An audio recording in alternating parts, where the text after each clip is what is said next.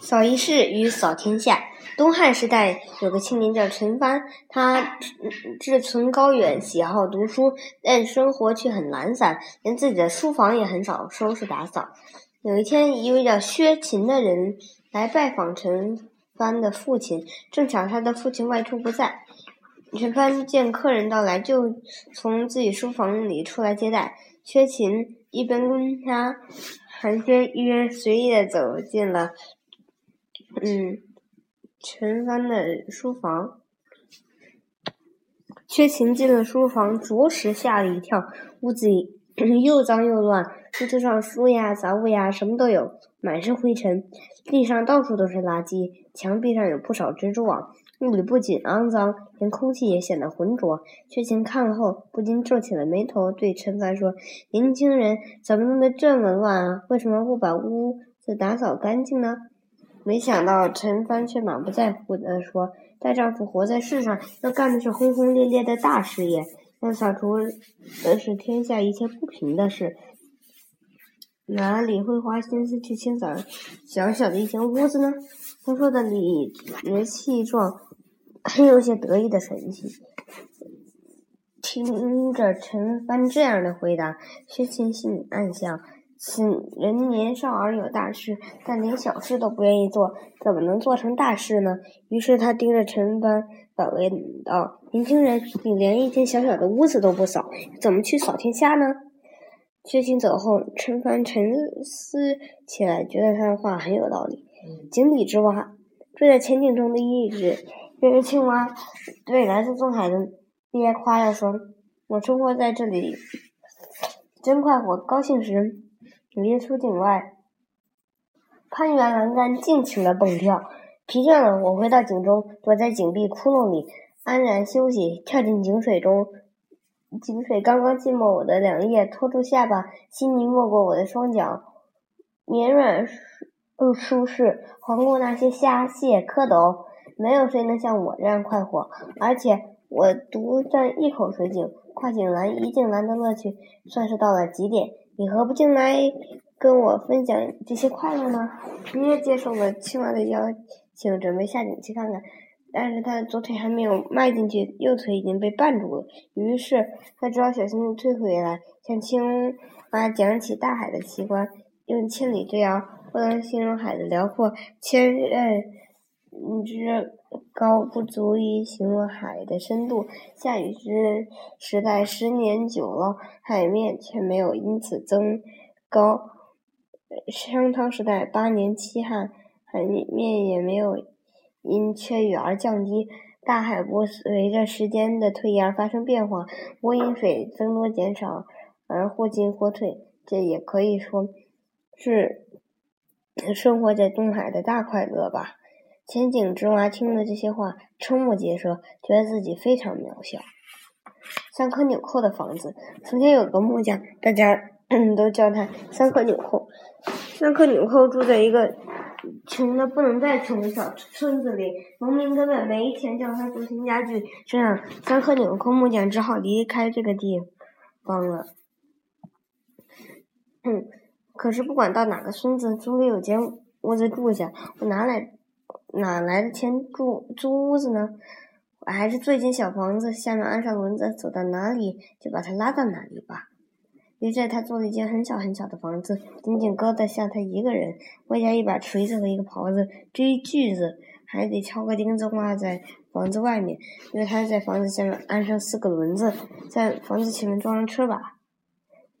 这小房子很轻，下山的时候，安克纽后干脆坐在小门槛上。欢天喜地的让房子往山下滚。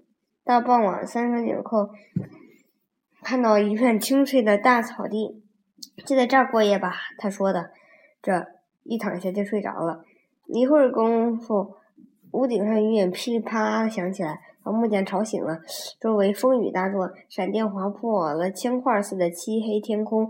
这时他听到有人敲房小房子的门：“喂，三个纽扣，请你开开门。”谁呀？一个可怜的老人，让我进屋吧。我全身湿得像落汤鸡了。能进来就进来吧。三个纽扣一面开门一面说：“待得下一个人，就待得下两个人。”门外的大胡子老头说着进了房子，在地板上躺下了。可你是谁呀？三颗纽扣问道。我是个孤老头子，听说你做了间新房子，我就追上来了。孤老头子睡着了，可三颗纽扣睡不着。他想，可怜的老头儿，晚饭也没吃就睡了，跟我一个样。雷声越来越响，又有人敲门了。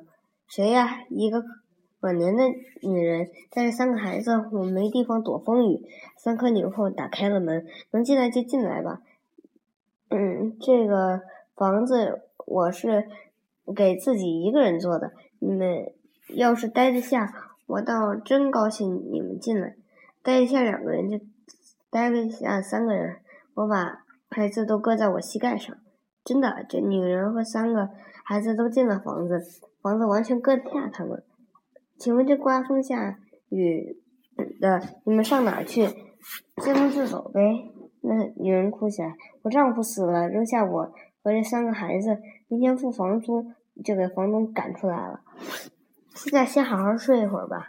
那女人睡着了，那些孩子也睡着了，可三颗纽扣怎么也睡不着。他一个劲儿的在想：可怜的女人，不幸的孩子，他们肯定也没吃晚饭，跟我和那老头一样。女孩子一个劲儿在屋顶上噼里啪啦的响，鸣的雷声震动小房子。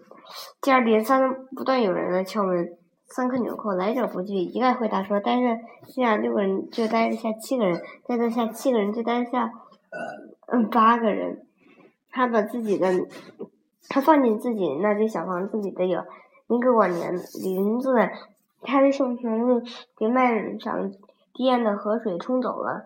两个小伙子，他们要穿越国境到邻国去谋生。一个小老头因为再也干干不动活，给主人赶出来了。最后一个来敲门的是国王的仆人，害着病，他一生病就被赶出了王宫。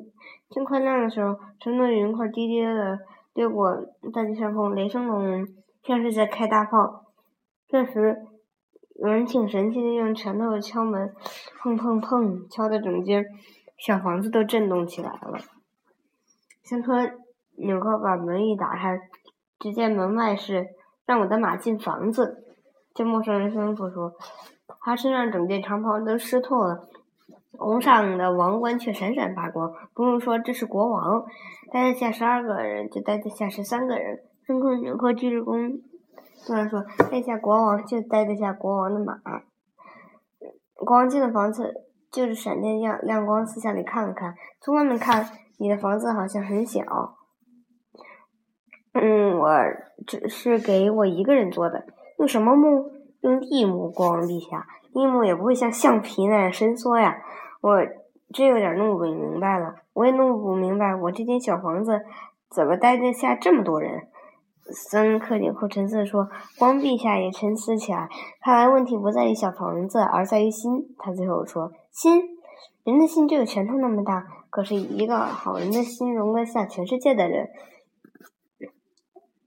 嗯，这些睡觉的人都是谁呀？这是一个孤老头，这是一位寡妇，带着他三个孩子。这是三个纽扣，一个一个的介绍。国王听着，脸色越来越阴，越来越沉，嗯，越来越暗了。等国王见到他那个生病的仆人在梦中痛苦呻吟，就摘下了头上王冠。可是他一下子变太重了。我还自以为是个好国王，他说：“可我在我的国家里，却有多少不幸的人啊！为他们做过什么事呢？比你还少。你至少在雨夜里让他们避了雨。好了，我该离开了。嗯，这么刮风下雨的，您离开这儿，国王陛下。嗯。”不，我说的是，我该离开王位了。我治理国家，却不能让臣民幸幸福，就该放弃王位。国王想了想，就说：“可我还要做一件事。等雨一停，你们全都跟我走。你是个好木匠，保证你有木匠活干。你们还要想到其他的人，生病的该得到医治，该找工作的该找到工工作。”为此，把你这间小房小房子给我，我要周游全国，尽力帮助一切需要帮助的人，答应吗？三颗纽扣还不知道怎么回答。就在这时，只听见窗子外面汽车，嗯，喇叭嘟嘟的按的震天响。原来夜里一阵风把小房子刮到路当中，堵塞了交通。喂，开气说说，你们快靠边儿，快把房子挪开。小三个纽扣从小房子里走出来，看见雨已经停下，感到一阵轻松。跟着出来是那个孤老头子，跟着的是寡妇和他的那个孩子。小房子里没完没了的出来一个又一个人，瞧吧，还有一匹大白马呢。紧跟着出来了国国王本人，所有的人都不作声了。开汽车的深深的弯腰行礼。让所有的这些人坐上汽车，王吩咐说：“车票由我买，把三颗纽扣小房子拴拴到汽车后面，我骑马走在最后，告诉站长停车。”这是有史以来第一次，汽车由国王骑马护送着开进首都。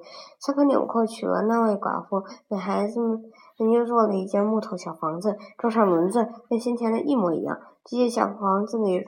容得下全城所有的孩子，还有地方搁得下一只小猫咪。少了一个马马掌钉。英国詹姆斯·鲍德温，国王理查三世准备拼死一战了。彼得蒙奇伯爵带领着军队正迎面扑来，这场战斗将决定谁统治英国。战斗进行的当天早上。理查派了一个马夫去备好自己最喜欢的战马，快点给他钉掌。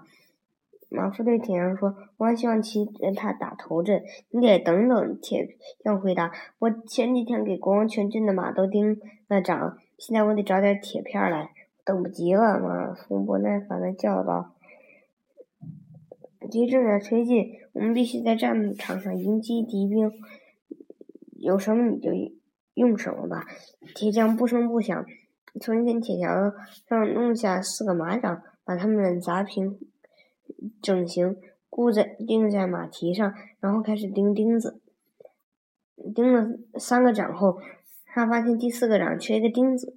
我需要一个钉子，他说，也需要点时间砸出来。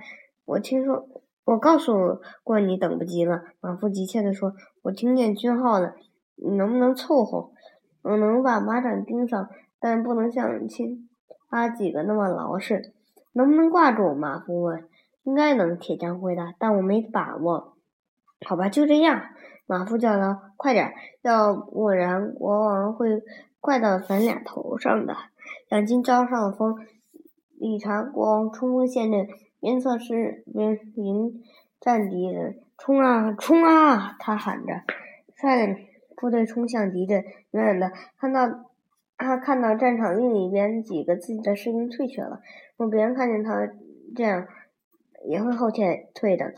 所以理查策马两边冲向那个缺口，召唤士兵掉头战斗。还没走到一半，一只马掌掉了，战马跌翻在地，理查也被掀在地上。王还没有再抓住缰绳，惊恐的畜生就跳起来逃走了。理查环顾四周，但士兵们纷纷转身撤退，敌人的军队包围了上来，在空中挥舞宝剑。马，他喊着：“就一匹马，就因为这一匹马，我的国家倾覆了。他没有马骑了，他的军队已经分崩离析，士兵们自顾不暇。不一会儿，敌人俘获了理查，战斗结束了。从那时起，人们就说少了一个铁钉，丢了一只马掌。”少了一只马掌，丢了一匹战马；少了一匹战马，败了一场战役；败了一场战役，失了一个国家。所有的损失都是因为少了一个马掌钉。